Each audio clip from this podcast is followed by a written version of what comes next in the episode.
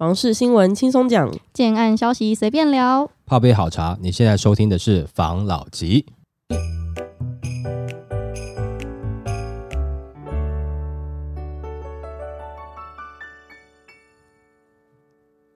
关心你的房事幸福，我是房老吉。我是大院子。前阵子不是高雄的房市很好吗？对，最近看到一个高雄的新闻，想跟大家分享一下。嗯，是国泰预售爱河小宅转手，投资客持有两个月，加价三百九十万求售。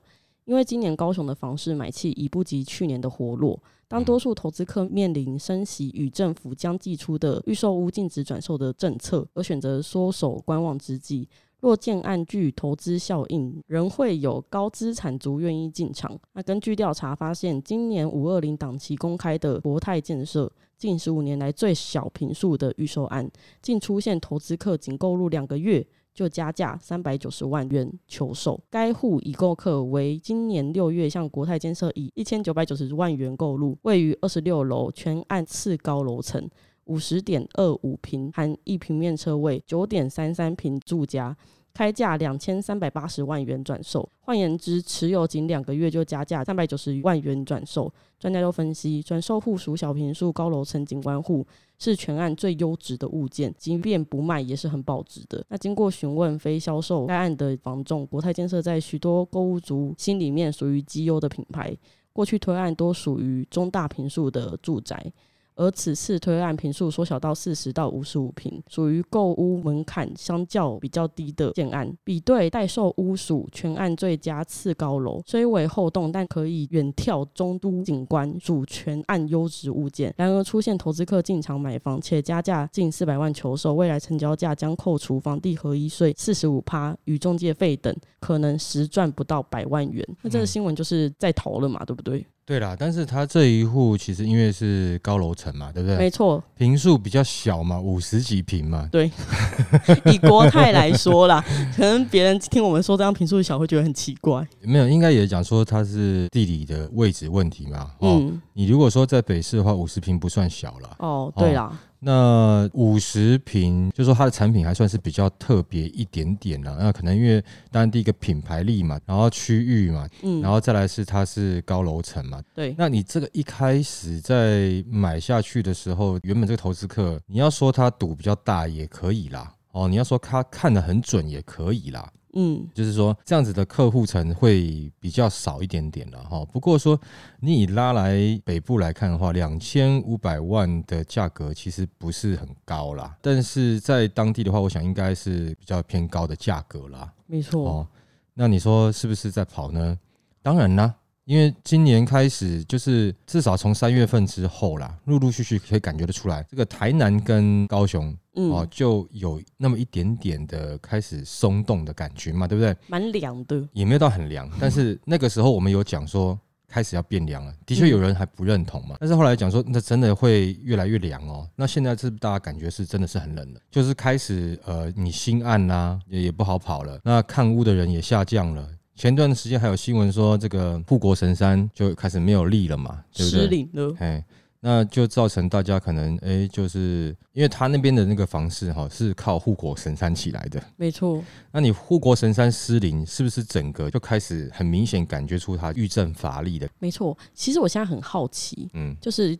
台南人跟高雄当地人啦，对，之前不是都有在说，因为这些建设的突然举旗南下，造成当地的房市突然暴涨嘛？对，然后他们不是也在抱怨这件事情嘛？因为当地人都买不起。对，那现在房市变得这么冷，价格有可能会松动，这件事他们会高兴吗？高兴归高兴啊，但是是属于这种 哈哈，你看吧，我就说炒太高了乐祸的高兴，对。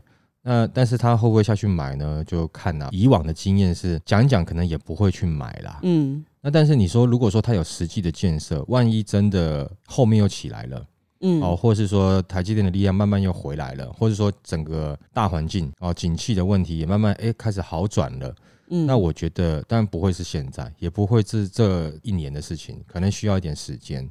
嗯，等它开始上涨的时候，你会发现下降的时候没买的时候还是没买啊。啊，涨得很高的时候在骂的，他还是在骂嘛，还是没买，对他还是没有买啊，他还是觉得他不应该买啊。可能如果说你今天是呃有一点点经验的投资客，你可能就会稍微再等一下，嗯，等一段时间你有可能是会进场的。哦。如果说你看到。因为我们讲整个高雄太大了啦，但你要看高雄哪个区域嘛，对不对？没错。啊，我们当然之前也有讲说，哎，我譬如说我比较看好哪一个区域嘛。那如果说时间到了，该下手了，会不会下手，就看每个人啦。像我的话啦，哈，如果看真的看准的话，我是会有可能下手的啦。哦哦，就是说我不一定会买在最低点，但我一定会买在相对的低点啦。哦哦，然后呢，我当然我也不是走短线嘛，啊，该缴税我也是好好缴税啊，可能就是抓个三年五年这样子的角度去看。啊，你也不要说我要赚一笔要赚多少，你要赚很多，有没有？如果你的眼光好，风险一开始是我担嘛，啊，你还没涨起来，你怎么知道它会不会涨？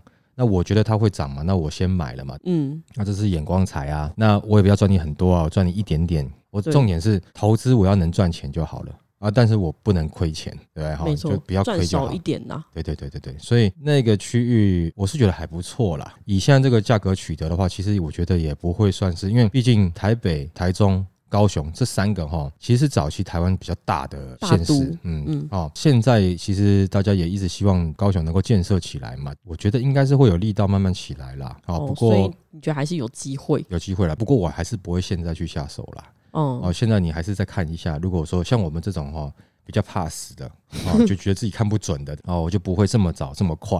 嗯，我可能还会再等晚一点点，我们再看一下下，比较确定以后，那可能你会有其他竞争对手，可是我少了一些不确定的风险。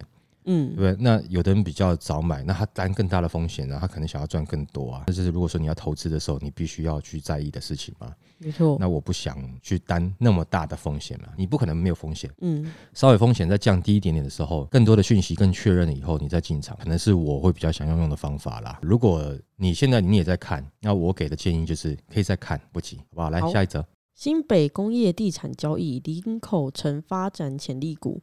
在新北市的工业地产加计厂办之交易，自二零一八年起，连续四年都有破百亿的交易规模。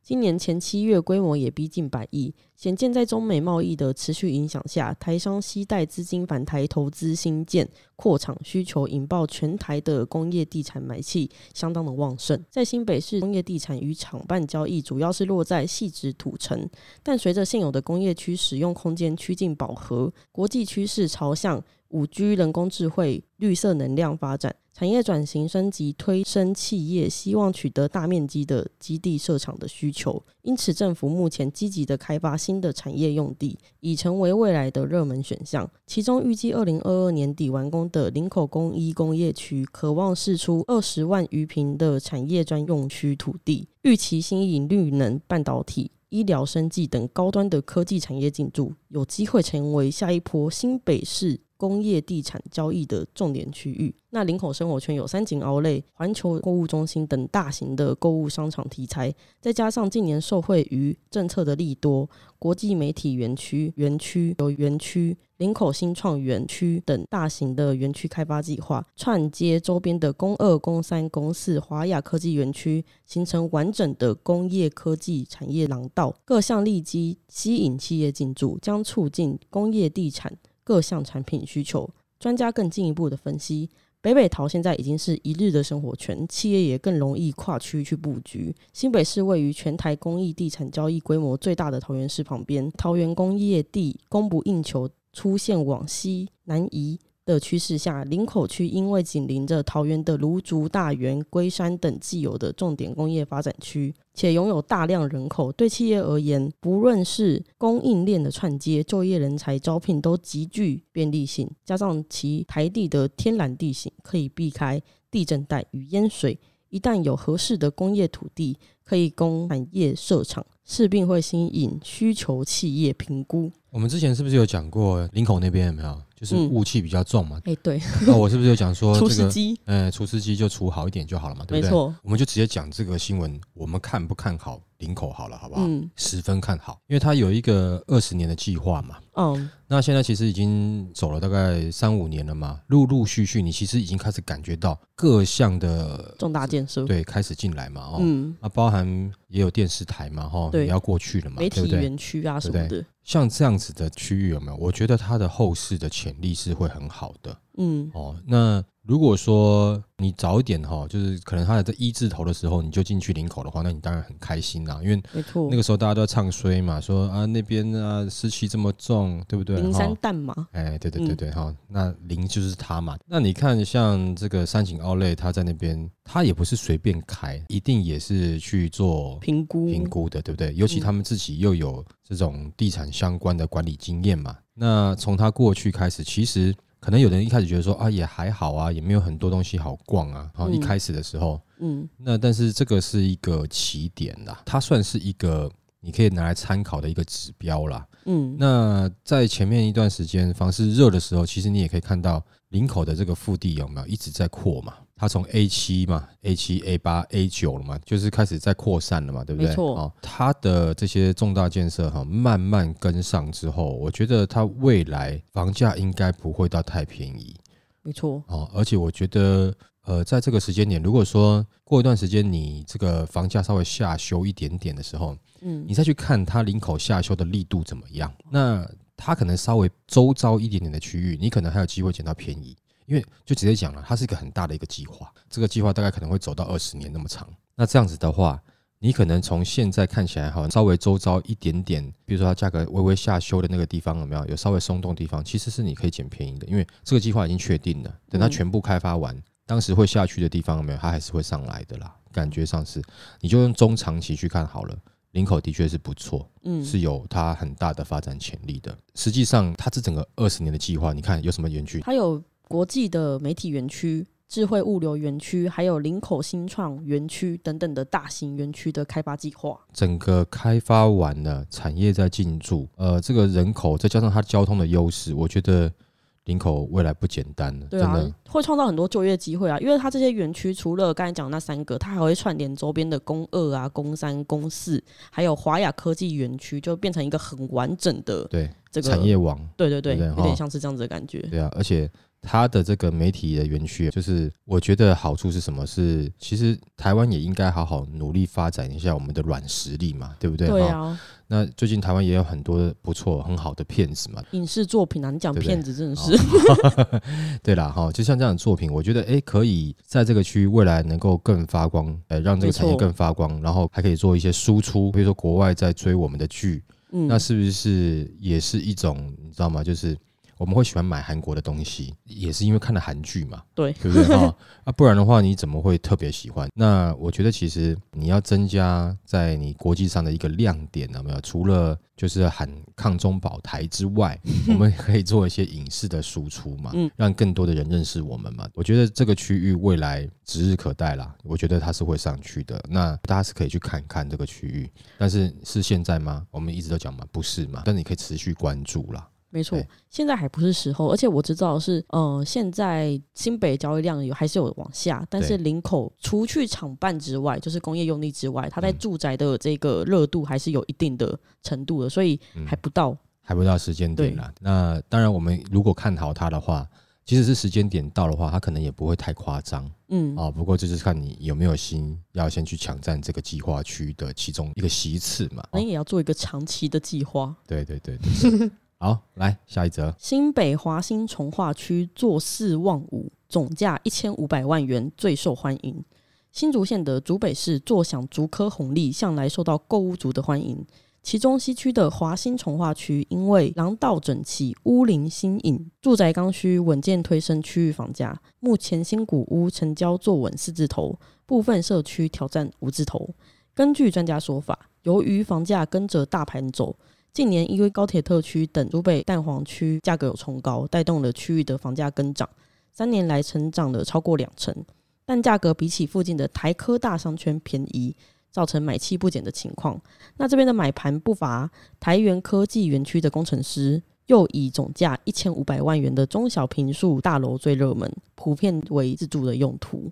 那竹北日前传出已有建案，房价来到七字头。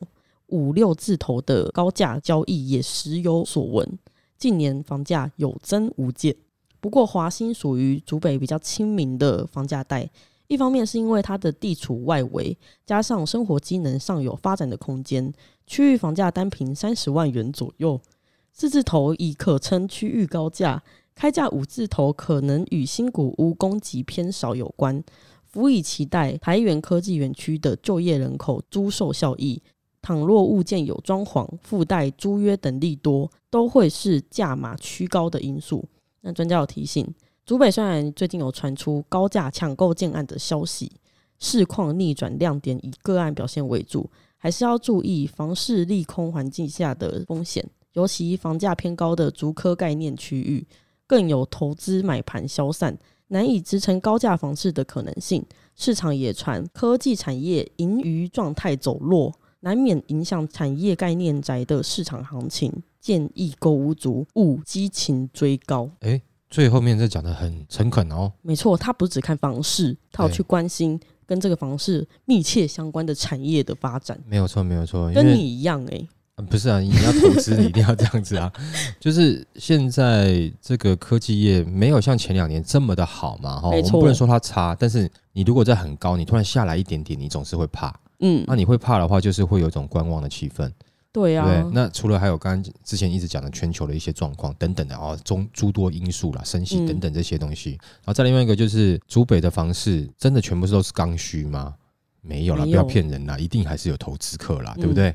当投资客如果说这个时候收手退去，会不会造成价格有一些的影响？我觉得一定是会啦。华兴从化区有没有？其实主北是这样子，它中间有一条中华路嘛，那破开来以后，东边的这边其实是越来越繁华嘛。对，哦，一直到它要到交流道附近这样子。没错。那另外一边就是西边嘛，西边就是华新从化区所在的位置区域嘛。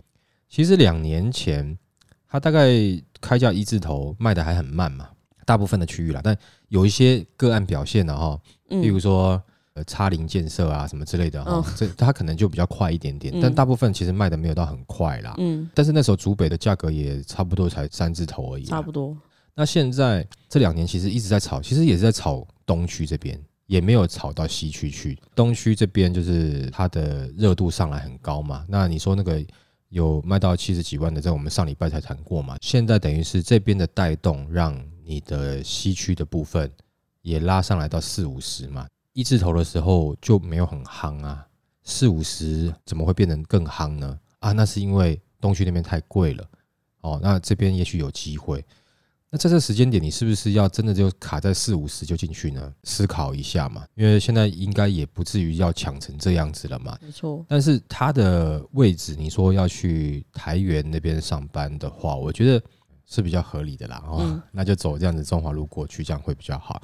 但是是不是在这个时间点，你说到四字头可不可以去看？我觉得可以啦。五字头先看一下，也许它不一定会这么快的松动，但是我自己是感觉在东区的部分，可能过一段时间还是会有少部分的一点点的户数还是会试出啦。嗯，哦，你既然到五字头的话。也许东区也是你一个考量的区域嘛。如果说它是新城屋、新古屋的话，你要五字头去拿到，不会说是痴人说梦啦。对啊，是有机会的啦。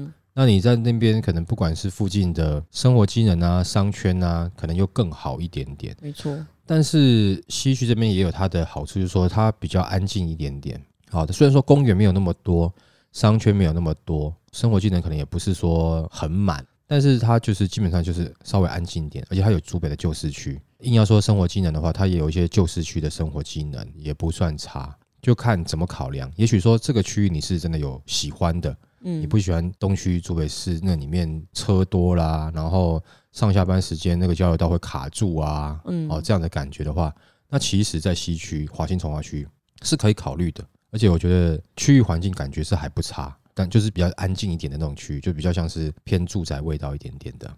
如果说你今天要花到这个价格的话，你在东区那边也许也有机会可以拿到一些新股、中股的房子，就不用急着现在一定要马上抢进了。对啦，的确不用急啦，但是可能大家怕这个园区的购买力太强嘛，你也许没有要，你就先买走了。你买走了后，你卖不掉，然后你还继续缴钱。就 你知道，西次就被你占走了嘛。现在竹北西区有一个案子，然后他还没有正式的公开销售，但是他的客户就蛮急的啊，对，是吧？那个案子你也知道，我知道，我知道，就是蛮急的。对，然后又同时知道在竹北的另外一个区域也有一个案子，嗯，他们价格其实老实讲，没有到差的非常多，嗯，但是竹北另外一个区域机能明显好很多，好太多了。对啊，是不是现在只要冠上竹北房价五字头？就会，其实也不是说只是冠上储备，我觉得最近很多第一次买房的，他可能会受到前段时间那个氛围的影响，就很想要抢进。